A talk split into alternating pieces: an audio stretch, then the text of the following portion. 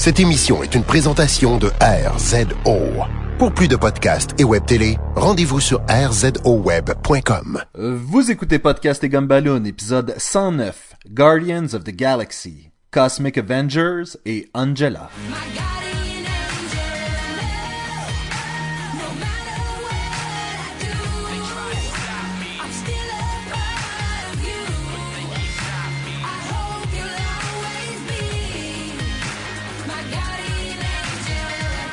Bienvenue à Podcast et Gumballoon, le podcast sur la bande dessinée, le cinéma, l'animation et la culture populaire en général. Vous êtes en compagnie de Sébastien Leblanc et du galactique Sacha Lefebvre. Bam, je t'ai tué. Bam, je t'ai tué. Pire, pire catchphrase ever. Ça, it's gonna grow on you. no, no, it's not.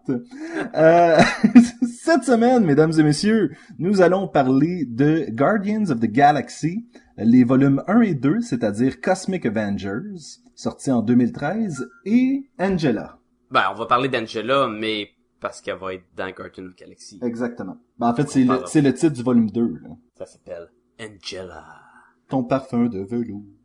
Oui, c'est exactement le titre euh, du volume. deux. Puis, on parle de Guardian of Galaxy un petit peu avant que le film sorte. Fait que le monde qui va nous suivre va en connaître un petit peu plus. Vous allez écouter le film, vous allez revenir avec nous quand on va faire notre podcast sur le film. Vous allez être tellement contents, ça va être magique. Ça va être incroyable. Sacha, qui, euh, qui a travaillé sur euh, cette... Oh my euh, god! Te rappelles-tu qu'on a fait un podcast sur euh, Swamp Thing puis euh, Animal Man? Oui, T'en rappelles-tu? Te rappelles-tu comment il y avait du monde qui avait travaillé là-dessus? hein? oui. Sais-tu là-dessus qu'il y avait bien du monde? Il y avait bien du monde là-dessus. Il y avait bien du monde là-dessus. Il y en a tellement plus. Ben vas-y, pars, Oui. pars, pars à les Ah. nommer là, là, parce que... euh, ben, regarde, je veux juste euh, de mettre un peu en contexte. Guardian of the Galaxy, ça date pas de cette année, là, dans le sens que c'est pas parce qu'il y a un film qu'il sort des BD. Ça fait longtemps que c'est sur la map. Ça c'est sorti la première fois en 1969 dans un numéro de Marvel Super Hero numéro 18, créé par Arnold Drake puis euh, Jeannie Collin. Fait que ça fait un bout là. C'est, Oui. c'est- ça fait longtemps que c'est euh, dans Marvel. C'était un tout autre équipe. C'était vraiment pas la gang qu'on, qu'on se connaît. Cette gang-là euh, a plus fait apparence en 2008 avec leur propre titre de Guardian of the Galaxy numéro 1. Et on avait une équipe qui mettait en vedette Star-Lord, Rocket Raccoon, Kazar, Adam Warlock, Gamora, Drax, The Destroyer, puis Groot. Puis par la suite, on a éliminé, ben éliminé, on a enlevé Kazar puis Adam Warlock pour avoir l'équipe qu'on voit dans les bandes annonces pour le film qui s'en vient en- le 1er août, je crois. Et voilà pour avoir l'équipe... euh, Mais en fait, c'est ça qui est drôle, parce qu'on n'a pas vraiment cette équipe-là non plus. On a aussi Tony Stark qui est là-dedans. là. Dans la bande dessinée qu'on va parler aujourd'hui, on a Tony Stark. Tony Stark est là-dedans, parce que ça fait vendre des BD quand tu mets Iron Man sur la page couverture. Oui, clairement. C'est clairement ça. Ben, dans, dans ce cas-ci, on peut difficilement dire ça, parce que ça a tellement pas l'air de Iron Man sur la page couverture. C'est... euh, Je trouvais, en tout cas. là. Tu peux... Ben, il y a les couleurs d'Iron Man, mais il y a une armure assez wacko snacko. Oui, c'est son armure pour quand il s'en va dans l'espace.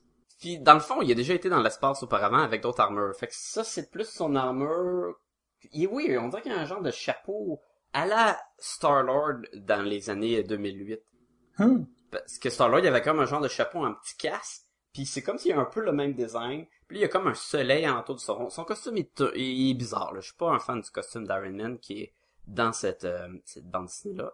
Et euh, on va parler aussi de Angela tantôt parce que Angela, par la suite, pour ceux qui, a- qui ont lu euh, Age of Ultron, il y a eu des, des bris... Comment, comment je dirais ça en français? Là, que le temps puis la réalité ont... Il y a une fracture dans le temps et l'espace. Puis là, ça fait qu'un personnage comme Angela, qui est un personnage créé par Todd McFarlane puis Neil Gaiman de l'univers de Image, c'est un personnage qui était créé à l'origine pour euh, se battre contre le personnage Spawn de la création de Todd McFarlane.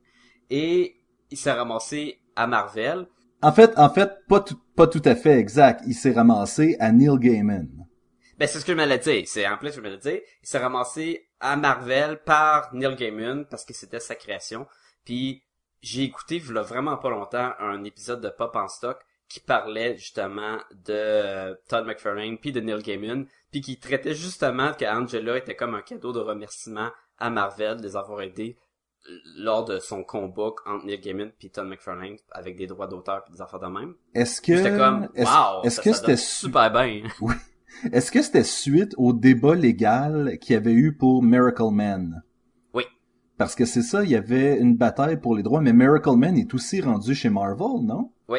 Ben c'est d'ailleurs pour ça que euh, je crois que Neil Gaiman il était plus euh, content avec Marvel qu'avec Todd, Faut croire. le le héros de Todd. C'est quoi le film de Todd McFarlane que tu conseilles à tout le monde? Euh, c'était The Devil, The Devil You Know, je pense. The Devil You Know? The Devil You... ah, la- la- la- Laisse-moi confirmer ça.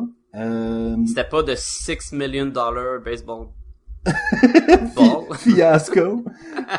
Euh, c'était Devil You Know, Inside the Mind of Todd McFarlane. Et euh, ce film-là se retrouve, euh, on peut visionner en son entièreté sur le site de l'ONF. Donc, on pourra mettre le lien en ligne, les gens pourront aller le visionner. Et est-ce que dans ce film-là, on traite de justement cette bataille avec euh, Todd et Neil Gaiman sur un pont en feu avec des bâtons là? Tan, tan, tan. Non, c'est un peu... euh, le film a été tourné, je pense, euh, au, au sommet de la gloire de Todd McFarlane. Donc, on le suit alors qu'il achète les fameuses balles de baseball de Mark McGuire et euh, Avant qu'il y ait un autre un autre- d'après. là. avant que le record se fasse fracasser et que les balles ne valent plus rien. Mais euh, mais c'est ça. on- Au pic de sa carrière, là, avec euh, quand il y a tous ces bonhommes qui marchent, euh, Spawn c'est le bonhomme le plus populaire au monde. Exactement, c'est Todd McFarlane, le euh, le tycoon d'entreprise, vraiment, là, le- le- l'espèce de... C'est un, c'est un Todd McFarlane au sommet de sa gloire, vraiment. là. Le Todd McFarlane qui joue dans le film Spawn, Oui, ce, ce- celui-là même. Il est tellement un rôle de bouette, il fait un mendiant qui se fait pousser par Spawn. Ouais, mais après ça, il redonne pas son gun? il donne son gun. Ouais, ou je pense qu'il fait comme, hey, v'là, v'là, v'là un gun ou euh, quelque chose de même, je m'en souviens plus. Mais ça, ça arrive souvent que les créateurs font un caméo dans leur propre film. Fait que tout ça pour dire que Angela se retrouve dans le deuxième volume. Mais je trouve ça intéressant. Je trouve ça, Oui, c'est oui, plein tout de- à fait, tout à fait. Avant d'embarquer dans mes, euh, mes noms ennuyeux, je vais parler du volume 1, volume 2, puis je vais vous dire que c'est tout écrit par Brian Michael Bendis. Fait que ça, c'est correct, ça c'est constant. Brian Michael Bendis est très populaire dans le monde de la bande dessinée. Qu'est-ce qu'il aurait Si fait d'autre, déjà là, lu des Ultimate X-Men, vous avez, vous avez vu l'écriture de Brian Michael Bendis. Si vous avez déjà lu du Powers, c'est Brian Michael Bendis. Deux- deuxième Si épisode de lu- Podcast et Gumballoon, Powers. Oui, on va mettre le lien dans le... Ou peut-être pas, je sais pas. Peut-être pas. Genre une bande dessinée sur quatre dans les racks de magasins de bande dessinée est probablement écrit par Brian Michael Bendis. Et Brian Michael Bendis, c'est une, c'est une personne, c'est pas trois personnes. C'est pas Brian, Michael puis Bendis. là. Non. Malgré que ça serait vraiment intéressant que ça soit trois personnes. là. Ben ça l'est peut-être, je veux dire, il est tellement euh, partout que ça peut pas être juste une personne pour vrai. C'est un- c'est trois, c'est trois personnes en dessous d'un trench coat. Il y en a qui fait les jambes, un qui fait la tête. C'est le Muppet Man, en fait. C'est vrai de ça.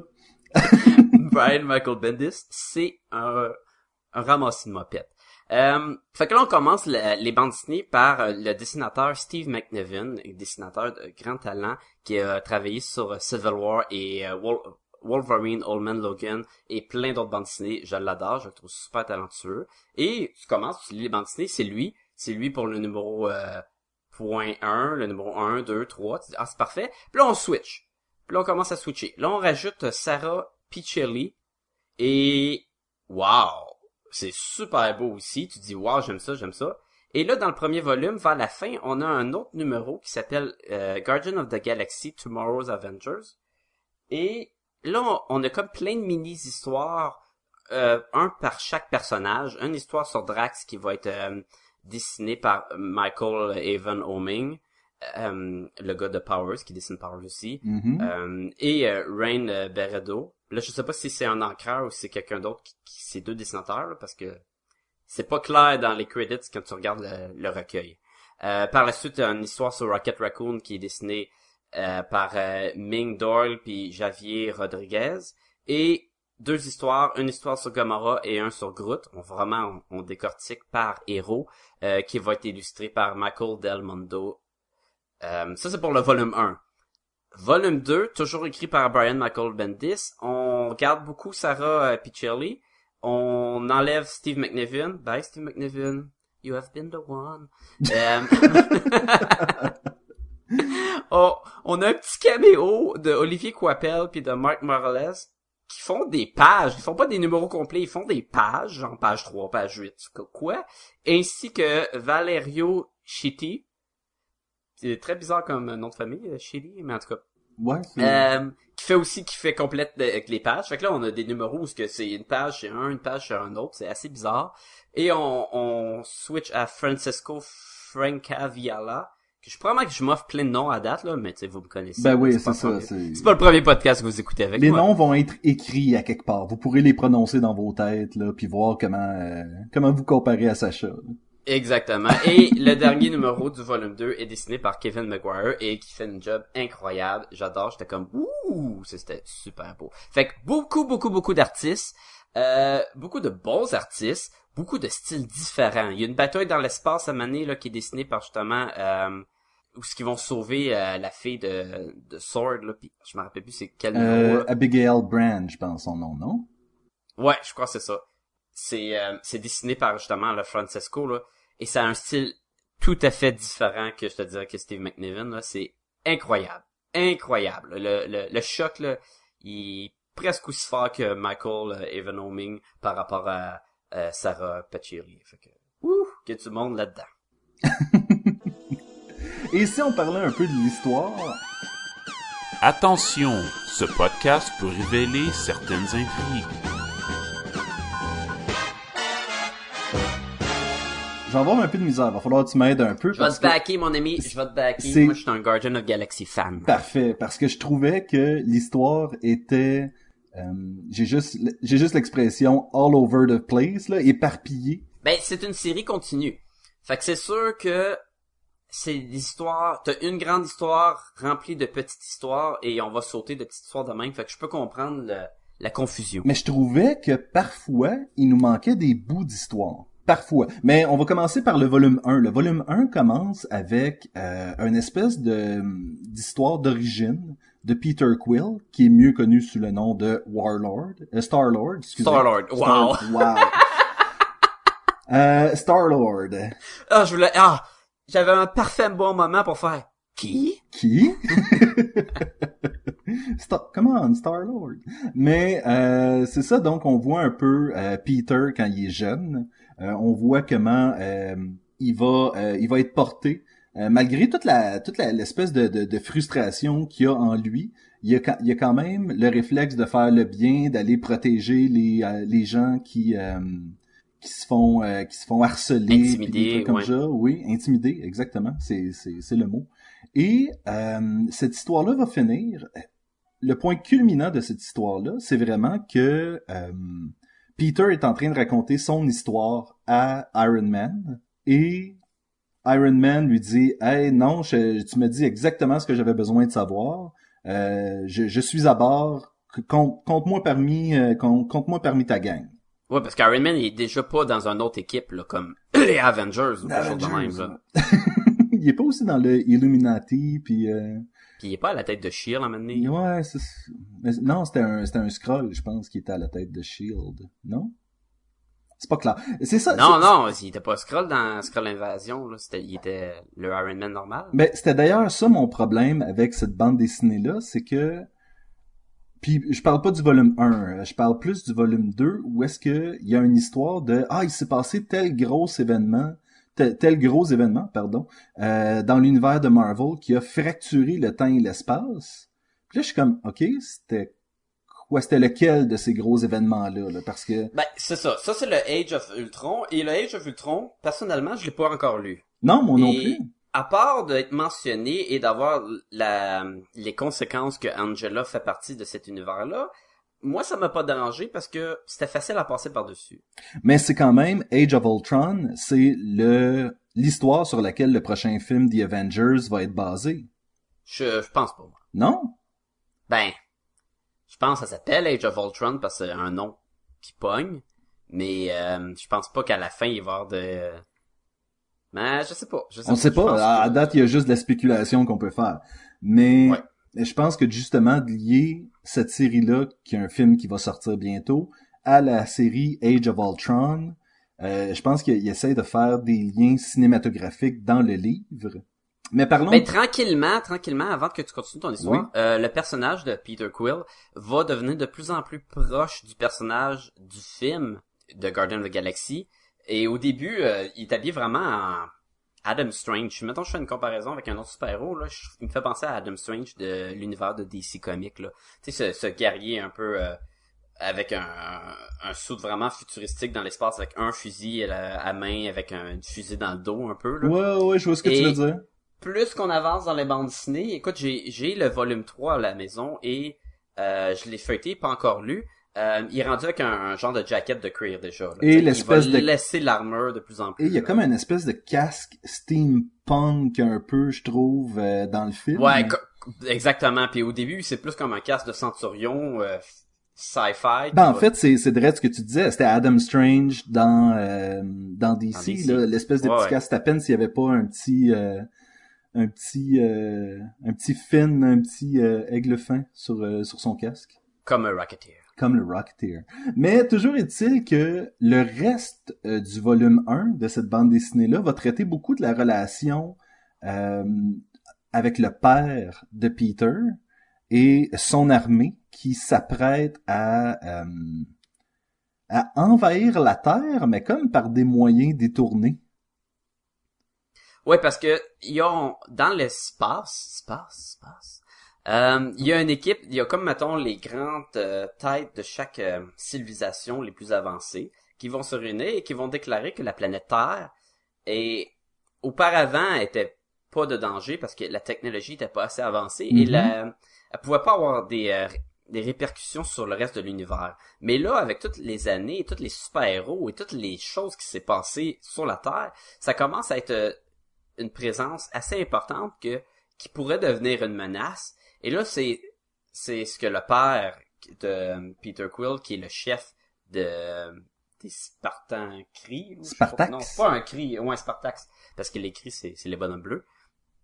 Euh, il est en train de dire aux autres chefs, t'as le, la chef des Broods, t'as euh, le chef des, des Badoom, t'as euh, le C'est- chef c'est là que- Power, le- C'est là qu'une certaine connaissance de l'univers cosmique de Marvel est utile. Selon moi. Oui, parce que sans ça, c'est juste une bande d'extraterrestres zinzin. Oui. Euh, t'as la mère de Thor, qui c'est elle, elle s'occupe euh, du des Asgardiens. Ah, c'est la mère de Thor. J'avais juste comme...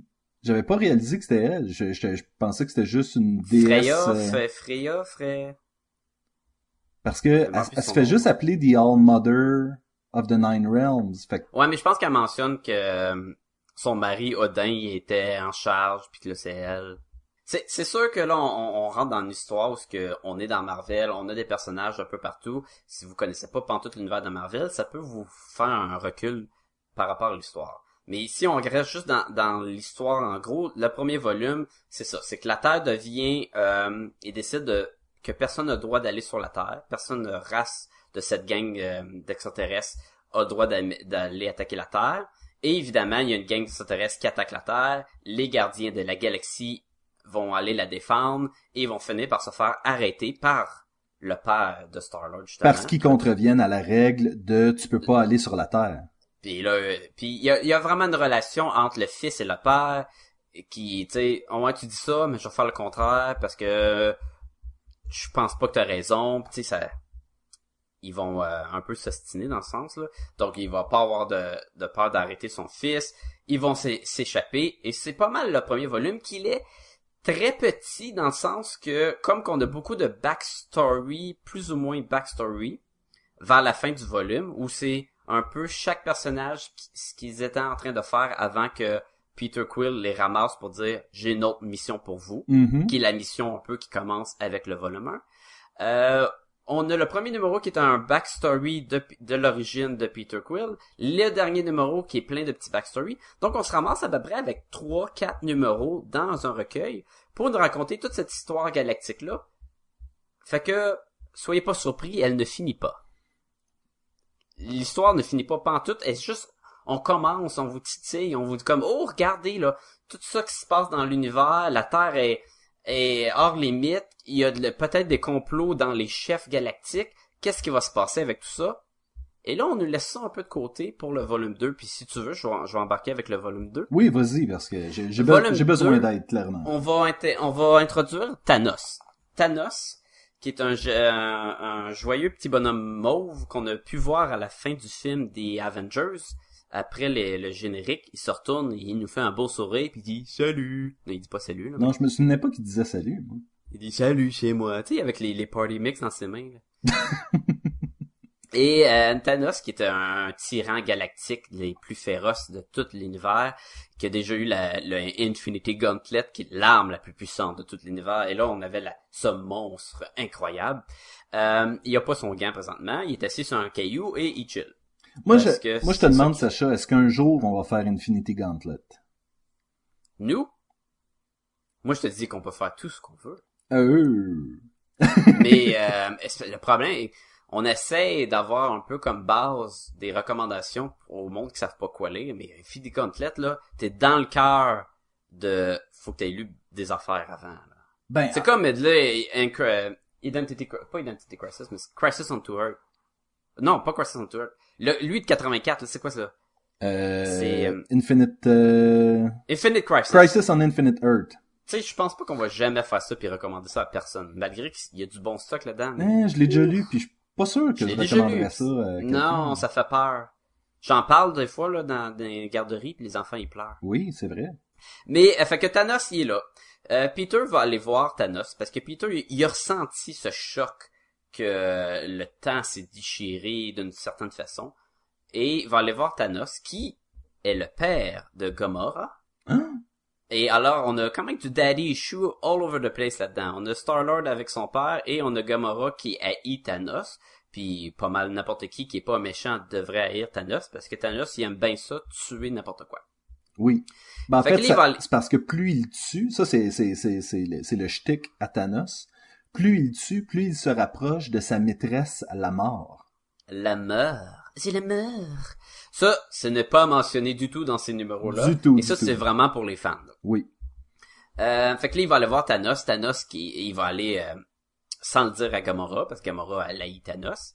Et il va aller voir Thanos, et, parce que Thanos connaît des choses, parce qu'il est très puissant. Il va lui demander, hey, qu'est-ce qui se passe? Puis là, ils vont parler un peu de, de la répercussion du temps et aussi des conséquences que la Terre va, va causer des problèmes, blablabla. Bla, bla. Ça, c'est correct. Deux, trois numéros après, Thanos attaque la Terre. Et là, c'est là qu'on a tes trous dans l'histoire un peu. Pourquoi que Thanos attaque la Terre? Ça, ça, ça comme, c'est un peu dur à suivre. Je suis d'accord avec toi.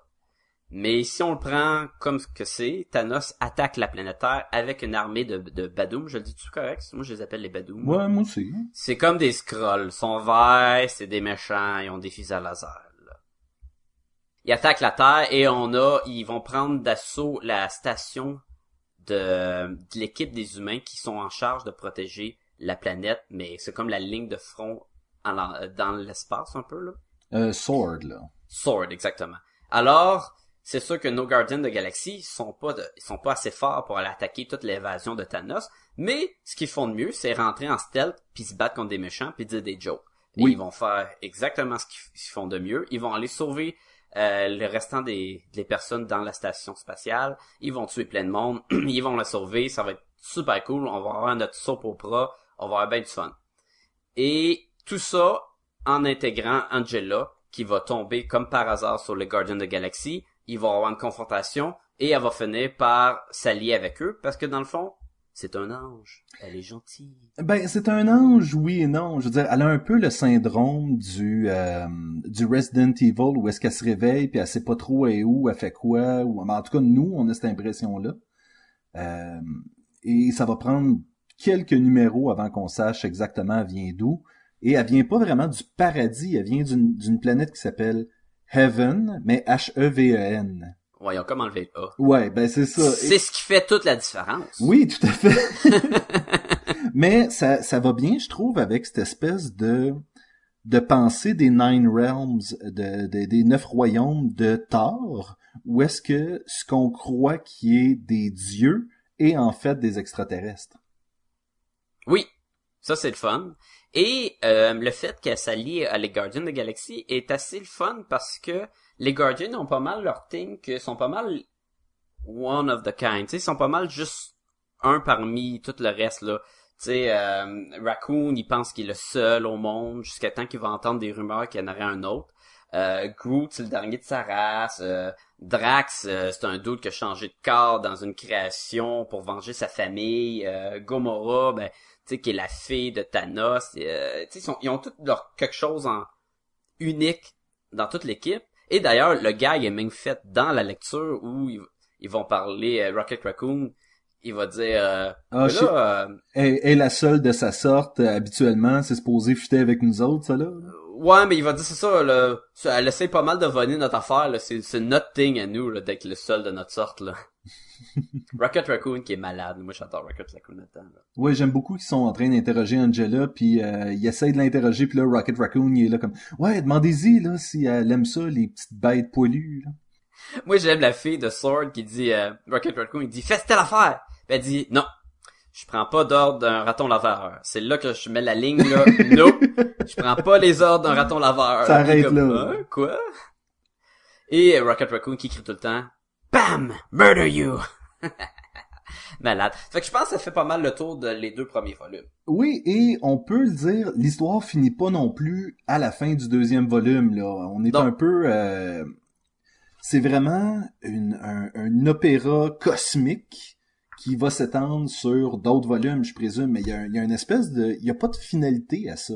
Parce que eux affrontent Thanos, affrontent euh, les Spartax, affrontent... Tu sais, quand tu euh, protèges une planète de tellement de con- wannabe conquérants, Ben, tu peux avoir tellement d'histoires à gauche et à droite, Exactement, exactement. Donc, il y aura jamais de bon ben ça y est, la Terre est sauvée, on passe à la prochaine aventure. Tu sais, tu fais, tu peux, tu peux pitcher pas mal n'importe quelle espèce de conquérant à, à- aux Guardians of the Galaxy. Ils vont toujours devoir, tu sais, se renouveler. là. Mais comme je disais auparavant, on n'a pas les plans euh, complets de, du père de euh, Star-Lord, à quel point est-ce qu'il est vraiment méchant, est-ce qu'il fait ça pour le bien de l'univers, qu'est-ce qui se passe avec lui? Pourquoi est-ce qu'il était blond quand il était jeune, puis maintenant il a les cheveux bruns? Euh, Tu sais, c'est, c'est des questions qu'on peut se poser. là. Good point. S'il y a quelque chose qui marche pas là-dedans, c'est les cheveux, là. Mais, je pense, on saute-tu à ce qu'on a aimé? Ben oui, allons-y, allons-y, allons-y. Est-ce que ça va choquer les auditeurs si on fait cette façon-là? Ben, je pense que les, les gens sont habitués. Moi, je veux, je veux y aller avec euh, un truc que je trouve qui définit quand même bien l'équipe. C'est que, euh, oui, c'est toutes des euh, one of a kind, c'est toutes les derniers de leur race ou les seuls à être ce qu'ils sont.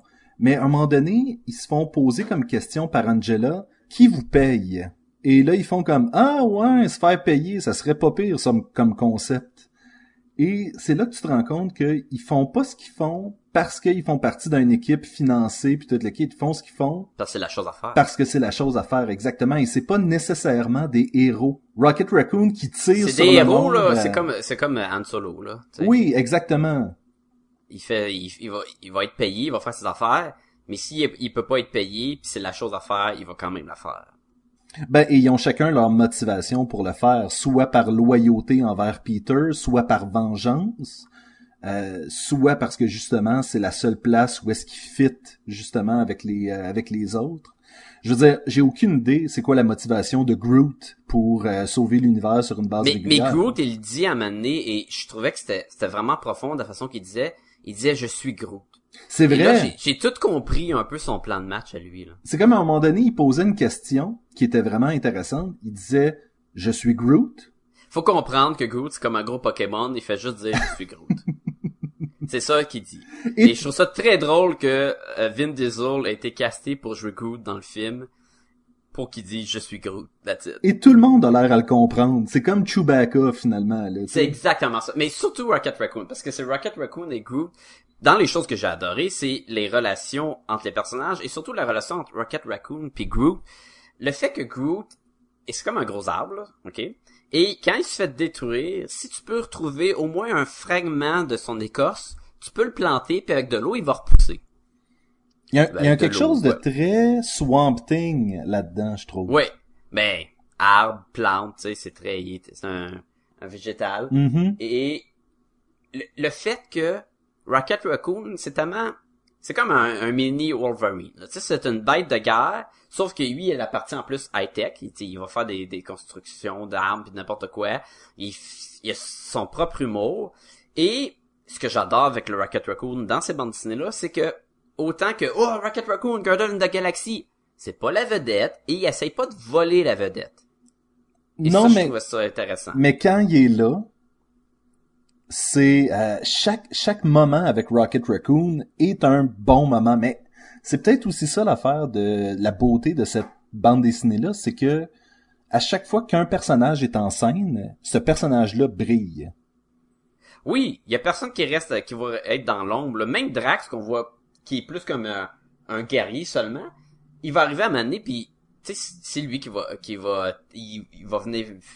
Quand il arrive contre Angela, c'est super bon. là, il vient au bon moment, puis là tu fais comme ah, il est cool Drax. Euh, Gamora, c'est une, elle est malade là. Mais avant de perdre mon idée, je voulais juste dire que la relation entre Groot puis euh, Rocket Raccoon, c'est que quand Groot se fait exploser, Rocket Raccoon arrête la bataille, arrête la bataille pour essayer absolument de trouver un morceau d'écorce pour pas perdre son ami. Oui, Tu sais, c'est comme, là, c'est comme, non, non, là, ce qui est important, là, c'est de ramasser ça, puis une fois qu'il va être sauvé, je vais continuer à faire bam, murder you au méchant, genre. Est-ce que puis là c'est ça la, la question que je me demandais parce que dans les euh, bandes annonces du film, moi j'ai très peu d'expérience avec Guardians of the Galaxy, fait que je- je- j'essayais de mettre les pièces ensemble. Et il disait que Groot était en fait son son homme de bras, Ouais. c'est son bodyguard, c'est celui qui. Mais à la base, si Rocket Raccoon n'est pas là pour ramasser les morceaux de Groot, ben Groot il est assez vulnérable. Est-ce que euh, tu dis ça dans le sens que les autres de l'équipe vont pas essayer de sauver Groot? ou- Non, mais je veux dire ça dans le sens que on se fait croire, ou en tout cas on se fait dire, que Groot c'est uniquement un, un bodyguard, mais tu vois que la relation de Rocket Raccoon va dans les deux sens. Tu sais, il essaie, il protège autant qu'il se fait protéger. Oui, oui. Mais c'est, c'est purement Chewbacca en solo, là, tu sais. Oui, oui. Mais malgré que Peter Quill est beaucoup plus en solo que Rocket Raccoon, là. J'ai beaucoup aimé un commentaire de euh, Tony Stark à un moment donné où il dit à Peter, euh, t'es un peu intense, t'es comme trois Spider-Man ensemble. là. c'est malade, ça. Comme, peux-tu, peux-tu slacker sur le, sur le déconnage un peu, là? Il a, un peu mais il y a beaucoup d'humour. Il y a beaucoup de petites phrases euh, comiques de même. Euh, maintenant, euh, il y a comme une relation qui va se développer vite fait avec Iron Man puis Gamora. Euh, puis il y a plein de gags qui vont s'en suivre après ça. Euh, Rocket Raccoon, il dit ah, ça c'est la reine des daddy issues là. T'aurais pas dû sortir euh, coucher avec elle. Puis le Iron Man est comme, mais d'habitude ça marche bien pour Oui. moi, ça du daddy issue. Et l'affaire qui est intéressante, c'est Iron Man n'est pas assez homme pour Gamora. non, non. Puis après qu'ils aient couché ensemble, on dirait qu'elle elle l'a ravagé au lit. Là, il est comme oh. Puis il s'e- il s'excuse pas aussi un petit peu, il est comme... Le, le meilleur, le meilleur, c'est que Tony Stark, son but de coucher avec Gamora, c'est qu'il y a toujours le fantasme de coucher avec les, euh, les filles de Orion, de Star Trek, des Oui. vieux Captain Kirk, là. Quand j'avais 9 ans, j'ai écouté euh, Star Star Trek. Star Trek. Puis j'ai vu euh, Captain Kirk coucher avec une fille verte et je voulais faire ça moi aussi. C'était ça, c'était la top de ma liste de les filles que je voudrais coucher avec. Je trouve ça hilarant, là. Euh, plein d'humour, c'est super le fun. J'aime, euh, j'aime l'action.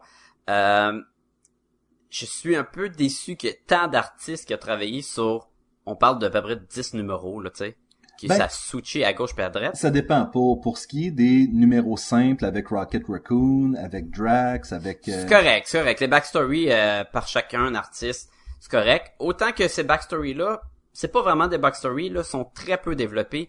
C'est, c'est plus des scènes ajoutées pour voir ce qui se passait avant. Et selon moi, on aurait pu s'en passer. Oui, c'est pas de, de l'origine secrète, c'est plus comme ah, qu'est-ce que ces personnages-là faisaient comme une heure avant que Peter vienne les recruter? Exactement. Mettons Groot, euh, il va défendre une famille de, de fermiers qui se font taxer, mettons. Tu sais, c'est le fun. Est-ce que c'est nécessaire à la conquête de la galaxie? Non. Non. Euh, Il y a plein d'histoires de même que Rocket Raccoon dans le bar, je trouve ça très drôle. Il est en train de raconter des histoires à quel point qu'il s'est battu contre, euh, je pense, c'est Thanos, puis qu'il a tiré sur Thanos, puis il était vainqueur, puis le monde le croit pas. Puis finalement, il y a quelqu'un qui sort la rumeur qu'il a déjà vu un, un autre Rocket Raccoon à quelque part dans l'univers. Et là, Rocket Raccoon il est comme, mais non, je suis le seul. Fait qu'il essaie de savoir ce qui se passe avec ça. C'est fun, ça, ça nous, ça donne un petit peu de piste, mais j'ai l'impression que ça sera pas exploité avant longtemps. Je tiens à préciser que Sacha vient de dire piste. Et non Comme, pas- euh, pas comme du pipi, mais comme, euh, euh, des indices ou quoi, là. Oui, c'est ça. ça sonnait vraiment Ça nous- comme... Mais surtout qu'on parle d'un raton laveur, là. Oui, c'est ça. Ça se peut qu'il fasse des petits pipis partout. Mais moi, j'aimais beaucoup, entre autres, euh, l'art dans l'histoire de, euh, comme- de Gamora. Tu parles de l'histoire comme avant qu'ils se rencontrent? Oui, exactement. Cette petite histoire de la fin, là, je suis en train de regarder ça et c'est de toute euh, beauté, Michael là. Del Mondo. Ah oui, c'est c'est très. Mais ok, je- ma critique c'est qu'il y avait beaucoup d'artistes. Par contre, c'est tellement beau. Oui. C'est comme les artistes, ils se dépassent un après l'autre là. Euh, Sarah euh, Pichelli, euh, c'était malade ce qu'elle faisait. Puis euh, la fin là de Kevin Maguire, qui a un style très à la Frank Show. Euh, Oui, ben pour les pour les fans de DC Comics, Kevin Maguire, c'est celui qui faisait Justice League euh, International. Et il est réputé justement pour euh, les expressions faciales. pression faciale. Oui. Donc côté côté artistique, même s'il y a du changement d'artiste, euh, ça reste toujours d'une bonne qualité. Oui.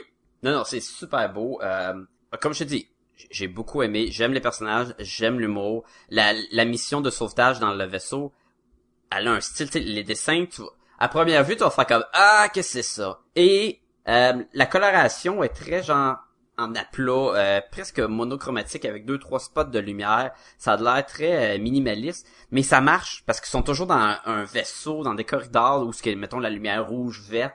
Et cette, euh, ces deux bandes dessinées-là de sauvetage, quand tu les lis, là, moi, je les lisais de plus en plus vite. Chaque panneau, je le lisais de plus en plus vite. Et j'avais vraiment l'impression que j'étais dans l'action, puis j'écoutais un film, puis là, euh, l'adrénaline montait, puis j'étais comme, wow, wow, wow, wow, wow, puis je trouvais ça génial. J'ai embarqué à fond dans cette scène-là. Et même si c'était d'autres artistes avec un style différent, ça m'a pas dérangé vers la fin.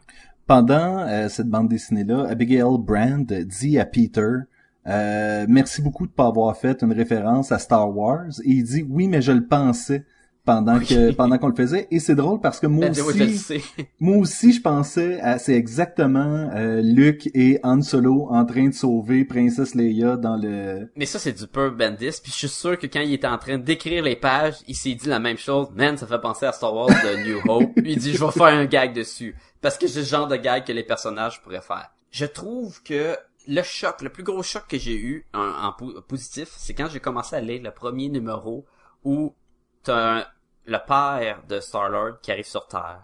Son vaisseau s'écrase, il rencontre une fille, il y a une relation d'amour qui se développe entre la fille puis lui.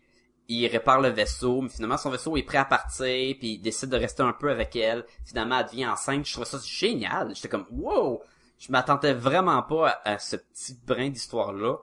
Mais c'est pas exactement l'histoire de Starman avec Prochain Jeff sujet. avec Jeff Bridges. Ah, c'est ça que tu parlais. Ouais, ouais, ouais, je voulais pas dire le, le, le, le- la bande dessinée, je voulais dire le film, tu sais, le gars avec ses boules, là.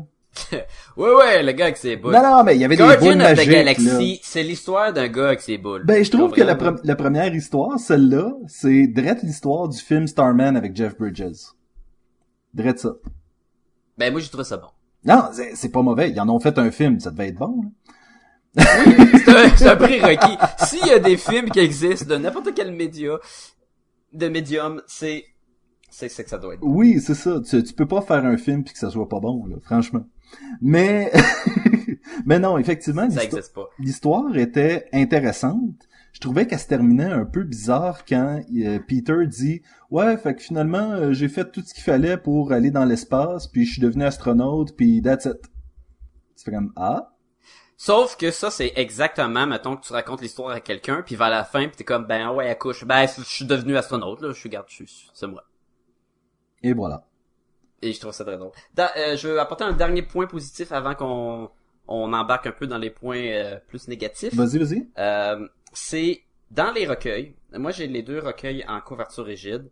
Euh, et il y a une multitude de couvertures de chacune des bandes dessinées et des variant covers, là, les, les couvertures euh, supplémentaires, tout ce qu'ils ont rajouté là, de tellement d'artistes. C'est magnifique. Tous les artistes de BD qui font des couvertures, là, ils en ont, ils ont fait là.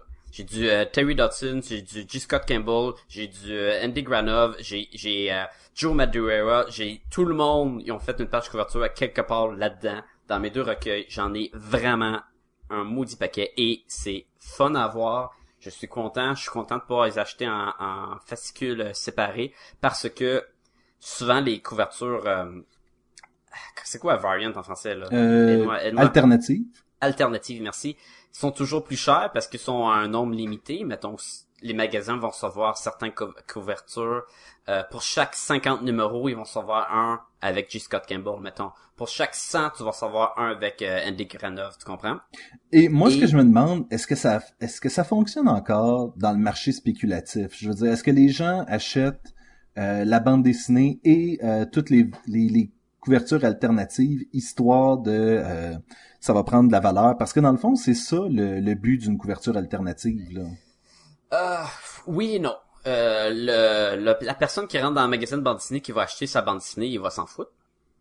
Euh, la personne qui est un fan de tel artiste, exemple J. Scott Campbell. J. Scott Campbell, il y a un gros, euh, un- une grosse gang de personnes qui suivent lui parce que la seule fois qu'il fait, c'est des pages couvertures ou des calendriers dans le fond. Et le monde qui sont vraiment fans vont vouloir ces couvertures-là Hmm. peu importe la bande dessinée.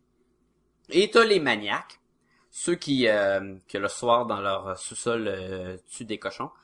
Euh, eux, Oui, ceux-là.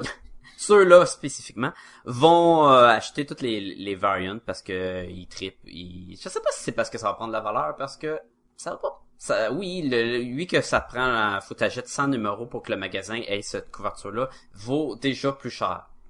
Et le magasin va le vendre 75 pièces. Fait que oui, tu vas pouvoir le revendre peut-être 75 pièces. Mais maintenant, l'offre et la demande est-elle vraiment là? Ben, c'était un peu ça que je me demandais. Je me demandais si ces couvertures-là étaient encore faites dans l'idée que euh, le second-hand market, le, le marché où est-ce que tu revends puis tu rachètes des, euh, des vieilles bandes dessinées, est-ce que c'est encore si actif que ça? C'est- encore présent.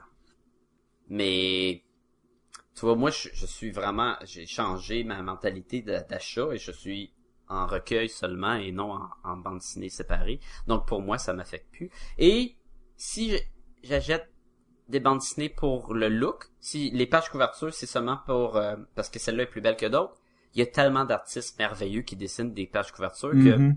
même si c'est pas tel artiste, c'est tout si beau avec tel autre artiste. Et Et, t'es comme je te dis, T'es tous. T'es tous. Sont tous dans les recueils. Je Alors, il y a un- une page couverture alternative faite par euh, Milo Manara, qui est un artiste européen qui fait beaucoup de bandes dessinées érotiques. tu vois, tout le monde. tout le monde. En fait, mais c'est ça qui est intéressant, c'est que tu fais comme ah, ils ont eu Milo Manara pour faire une page couverture et effectivement, c'est Gamora qui est euh, dans un euh, bikini avec une tête de mort et euh, Son vieux costume. La cape et le- les deux, le, le genre de costume de bain un peu. là. exactement. Ouais, c'est son, son premier costume. Là, qui, ils ont dessiné que c'était peut-être pas le costume le meilleur pour une guerrière euh, galactique. Hmm. D'être Donc- à moitié tout nu. Là. Ça fait très vampirella, je te dirais. Là. Oui, Mais euh, il y a même des covers de euh, Scotty Young. Là, oui, de Rocket Raccoon puis euh, Et de... Il y en a un que c'est un variant de Angela, dessiné par Scotty Young, puis elle a l'air d'une petite fille avec les cheveux bouclés, là, c'est très très comique, là. On a de tout, de tout. et voilà. Parlons d'un peu de les choses qui ont un peu déplu, si tu le veux bien. Ben, je l'ai déjà mentionné un peu au début. Si t'as pas une connaissance accrue, je vais, je vais vraiment dire accrue de l'univers de Marvel, euh, il y a vraiment des chances euh, d'a- d'avoir de la confusion à plusieurs endroits. Bon, alors là, une chose que moi je n'ai pas aimé, mais qui est excellent pour le monde, justement, de euh, qui ont peur que les numéros, le- ça soit trop compliqué, puis que ça parle de sujets que t'as pas lu auparavant. Comme Age Et of qui- Ultron. Comme Age of Ultron, et aussi qui est excellent pour le monde qui n'achète pas les recueils, mais qui commence à acheter des fascicules. Euh, numéro euh, Guardian of the Galaxy numéro 3 parce que le numéro 1 et 2 ne se trouvent plus en magasin, exemple. Alors là, c'est dur à embarquer dans l'histoire. Ce qui ont, ce que maintenant la technologie nous offre en tant que lecteur et que je sais que tu as déjà mentionné auparavant et là j'ai pu le, le tester avec ces recueils-là, c'est le AR qui euh, représente les augmented reality. Et le Marvel Now euh, maintenant, parce que là ça en fait partie de, de les Marvel Now, là, en Marvel c'est comme l'équivalent du New 52, et nous offre un code AR qui est un peu l'idée du code QR code qui se représente dans certaines pages de la bande dessinée. Donc En ça, la- c'est quand tu passes ton, euh, ton, ton iDevice ou peu C'est importe. ça, ton, euh, ton appareil mobile, exemple un iPad, tu Mhm. vas utiliser l'application de Marvel pour scanner la case ou la page couverture. Et là, des informations supplémentaires vont en surgir sur ton écran d'iPad. Exemple, chaque numéro euh, nous offre euh, qu'une fois que tu scannes la page couverture, un recap de ce qui s'est passé avant. Ah. Alors ça, c'est bon si tu commences ta bande dessinée au numéro 3, et là, il va te dire qu'auparavant, il s'est passé telle affaire. T'as aussi certaines cases, exemple, une case où on a euh, Star-Lord qui se rapp- qui est comme, il se rappelle de tout le, le choc de l'univers qui est relié au Age of Ultron. Alors quand tu vas le scanner, ça va te raconter un peu une mise en contexte. Tu sais, c'est- vraiment du surplus. Ouais. Alors ça, c'est génial pour, pour justement cette peur de pas trop te comprendre. Malgré que l'histoire, tu peux la lire sans savoir tout sur Thanos, tous les bonhommes, ils ont, ils ont souvent la, la tendance de nous donner un peu d'informations. Si tu sais pas que Gamora c'est la fille de Thanos, ils vont te le dire. Si tu sais pas que Rocket Raccoon il est seul au monde, ils vont te le dire. Ben, ils Si te pas disent que- quand même assez rapidement dans la bande dessinée aussi. Oui, parce que ils veulent pas ennuyer les fans qu'ils sachent déjà. Mhm. Parce qu'on parle de, tu sais, c'est pas un film, là. On n'est pas obligé de repartir à zéro. Le problème avec le AR code, c'est que si ta bande dessinée est achetée comme moi, en recueil, plusieurs, plusieurs mois après la sortie en magasin, ce, ce code-là n'est plus à jour et tu dois aller dans les archives de, du site de Marvel pour trouver les vidéos matchant. Ah. C'est plate, ça ne marche pas bien, ça prend beaucoup de temps et pour euh, des choses des fois que tu fais comme bah je m'en fous. Et ça ça me déçu beaucoup parce que j'ai dit hey c'est parfait, je l'essaye, je le scanne, ça marche pas, je le scanne, ça marche pas, je suis comme ben non, ça marche pas. Ça dit ah peut-être que votre numéro date plus que six semaines ou je sais pas trop quoi le le, le temps. Que, et là, allez dans les archives. Là, tu regardes dans les archives, c'est long, ça marche pas super bien le site web. Tu te ramasses une vidéo, puis là, c'est un recap de quelque chose que je savais déjà. Je suis ah, ouais. Tout ça pour Ouais, ça. tout ça pour ça. Il y a des gags, il y a des trucs random. À Mani, il y a un combat dans l'espace entre euh, Gamora puis euh, Angela. Et quand tu scannes, c'est euh, Steve Wacker, qui est l'éditeur de Garden of the Galaxy, qui te dit, bon, ben maintenant, vous allez, je vais vous donner un soundtrack pour lire cette scène de combat-là. Et là, vous allez triper au bout. Ce soundtrack-là va vous mettre dans le mood et ça va être génial pour apprécier le combat. Fait que tu dis, ah, Intéressant. il, il dit, je pousse la réalité à un autre niveau. Je fais comme un gag à un autre podcast qu'on a Ben oui, oui, oui, qu'on peut pas mentionner, Et- sinon faut payer des droits d'auteur. Faut payer des droits d'auteur.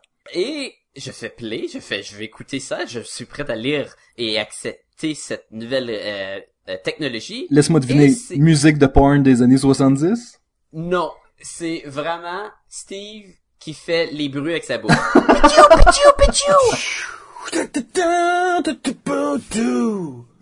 Crashing on the moon, do, do, do. Look up, and there's a woman with a sword. Down, down, down. Tiny heads of the galaxy are here.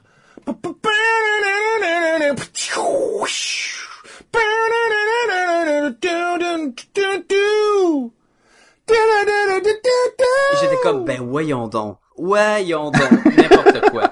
Et euh, c'est assez drôle et c'est assez wacko. Moi, je veux savoir, quand tu prends une bande dessinée de Comixology ou un truc comme ça, est-ce que tu as accès quand même à cette augmented reality-là? Je sais pas, j'ai jamais acheté une bande dessinée. Euh, euh, j'ai déjà acheté des bandes dessinées sur sur euh, les sur l'iPad, mais il y avait pas le, le code dessus. Parce que tu peux pas pas. scanner ton propre... euh, Mais je- peut-être, peut-être qu'il y a des liens. Euh, ce que maintenant Marvel fait, c'est que à l'achat de ces recueils-là, j'ai un code pour avoir la version digitale.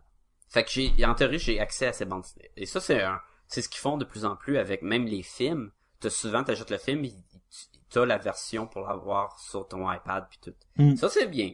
C'est un bonus qu'ils nous donnent. Je trouve ça bien. Mais Ben, un bonus, en fait, il, s'arrange surtout que tu l'as le livre. Si jamais tu veux le lire ailleurs, tu peux le faire. Là. On parlait... En fait, les geeks sont parmi nous parlaient récemment des avantages papier versus iPad. Et Oui. si on peut combiner les deux, si, si on dit, ben, t'achètes l'objet physique, mais t'as aussi accès à l'objet euh, virtuel, à ce moment-là, c'est vraiment le meilleur des deux mondes, là. Euh, oui. Moi, je trouve que le code, il a moins sa place sur les recueils parce que justement, ils sont plus à jour. Puis je peux comprendre qu'ils tiennent pas les, les euh, bases de données à jour parce qu'il y a tellement de numéros qui sortent. Fait que d'après moi, moi, je, je trouve ça un peu plate que ça fait un, un logo en bas de certaines cases de temps en temps puis que je l'utiliserai pas. Non. Ça, ça c'est un peu un peu décevant. J'ai j'ai trouvé que la technologie mar- était pas au point par rapport à ce qu'ils voulaient offrir. L'idée est bien quand même, surtout l'idée des, des récap- récapitulations au début de chaque numéro. Ben, c'est, c'est juste une compagnie en train d'essayer d'en offrir plus à son client, puis ça, on- Ça, on peut pas on peut pas se plaindre de ça. exactement. Sauf que est-ce que c'est un effort mal placé? Est-ce qu'ils pouvaient mettre les, cet effort-là puis nous sortir soit des meilleurs produits en tant qu'histoire, soit des artistes qui c'est plus constant sur euh, tel artiste par rapport à bande dessinée, au lieu de perdre du temps pour nous mettre des euh, du monde qui font des bruits avec leur bouche par rapport à certaines cases? Je crois que la bande dessinée et la technologie se cherchent encore. Le mélange est pas encore parfait. Mais c'est oui. une étape, c'est expérimental. C'est une étape, c'est exactement. On est comme, on expérimente. Peut-être que plus tard, les bandes dessinées, on va sentir les effets. Euh, Ils vont dans des égouts, ça va sentir les égouts. Ils vont dans des champs de fleurs, ça va sentir les fleurs. On n'est pas rendu là. Là, on essaie d'intégrer des vidéos avec les bandes dessinées. Et quand, quand tu vois, mettons, des, euh, des recaps, c'est comme un peu du stop motion comique, là, où ce que, mettons, Angela est comme découpée puis elle bouge devant le background. Fait qu'il y a de l'effort mis dessus Mhm. pour nous en donner plus. C'est pas juste un texte lu, lu par Morgan Freeman, malgré que ça serait vraiment Oui, j'aime ça tu disais ça comme ça. Ah, c'est pas juste ça, là, mais ça serait Ça vraiment serait cool, par exemple. là. Nathan Fillion vous lit Guardian of the Galaxy. Ah, il faut, il faut. Il faut.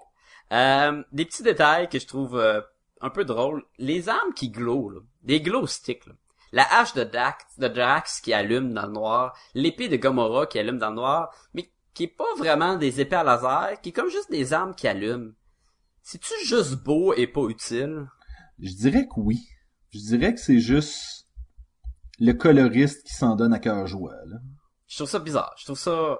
C'est, c'est beau. Que tu fais comme wow! Puis après ça, il se bat, puis Et pas plus fort qu'autre chose. Groot a comme des espèces de, de, de boules qui luisent dans le noir à l'intérieur de lui. Ouais, ça, là, je l'ai pas compris. C'est quoi ça? Je sais pas. Et ça, c'est pas constant. Ça, c'est du Steve McNiven Group. Y a pas ça quand c'est euh, d'autres artistes? Ouais, si tu regardes le- le- l'espèce de d'histoire euh, seule Ah, de il Groot quand c'est Sarah. Il les a pas, il les a pas quand d'autres mondes. Je sais pas, c'est... c'est pas clair. purement visuel, je comprends pas, je... Oh well.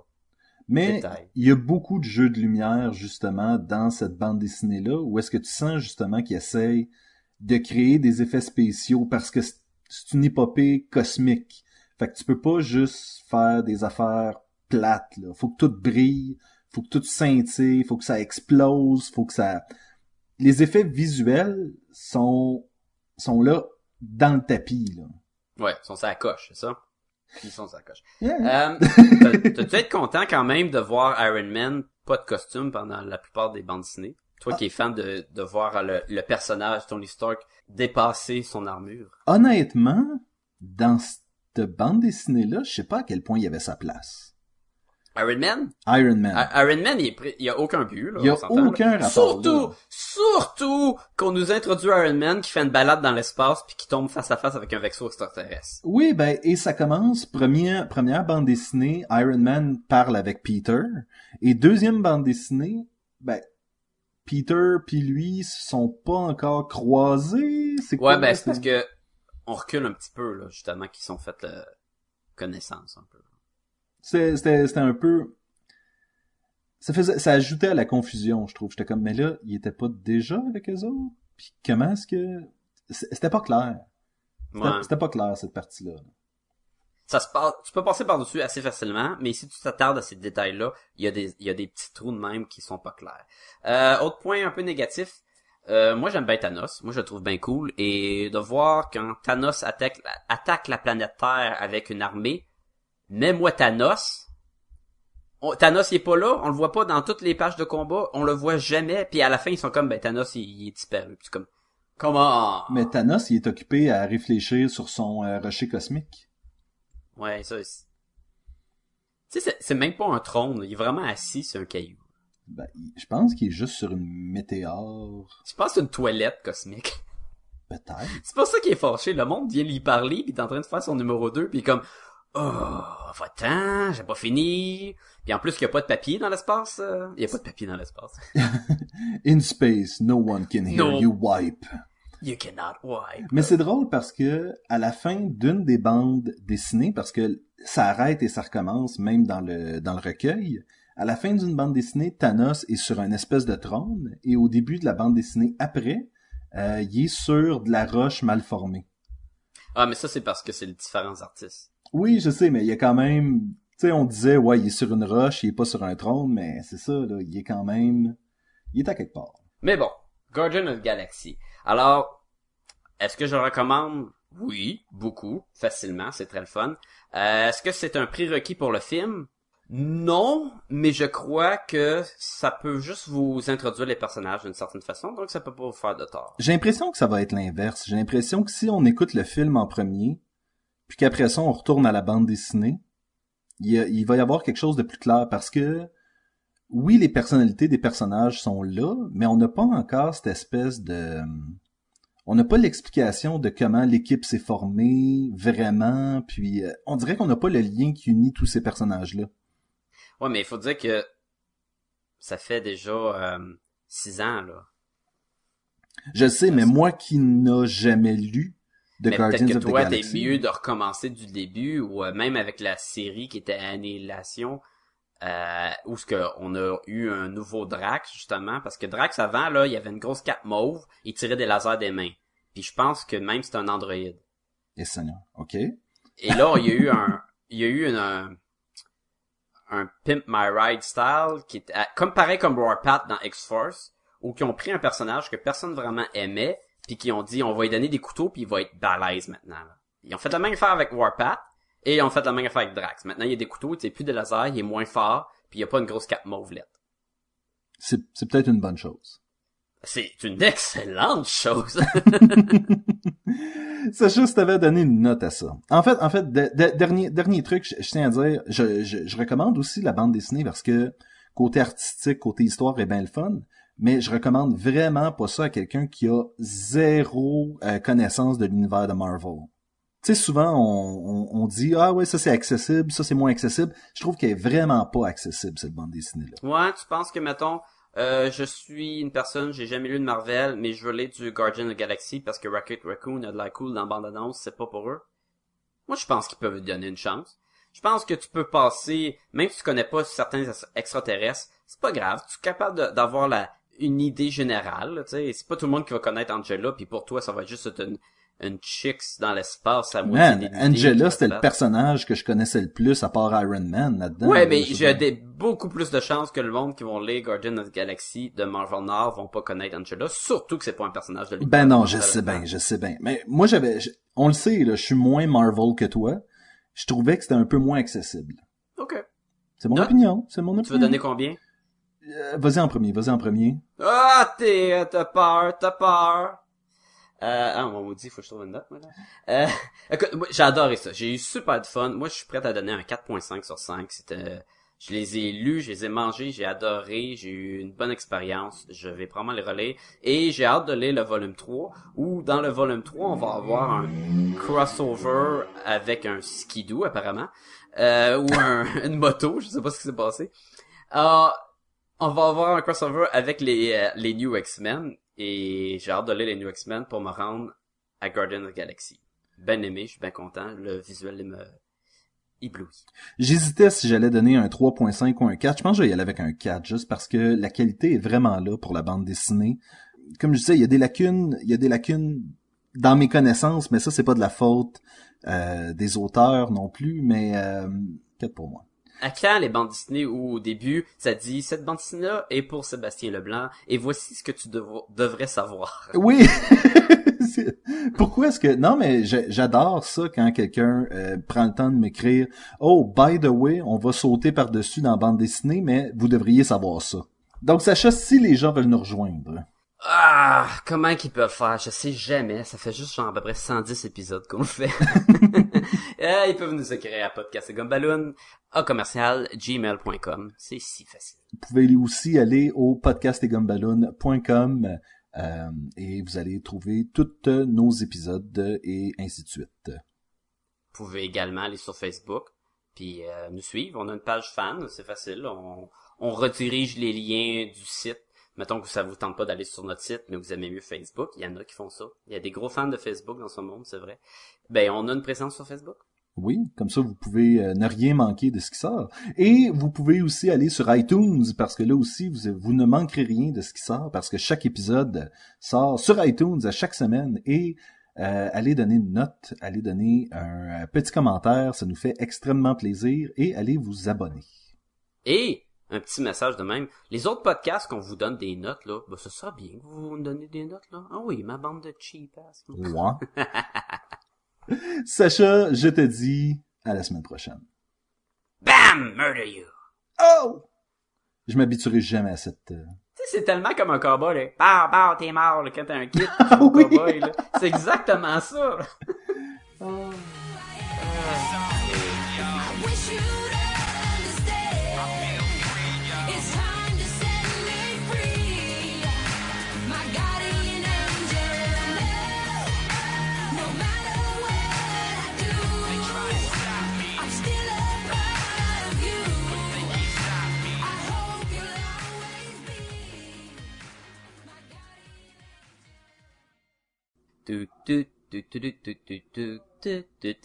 J'ai perdu la connexion avec Sébastien.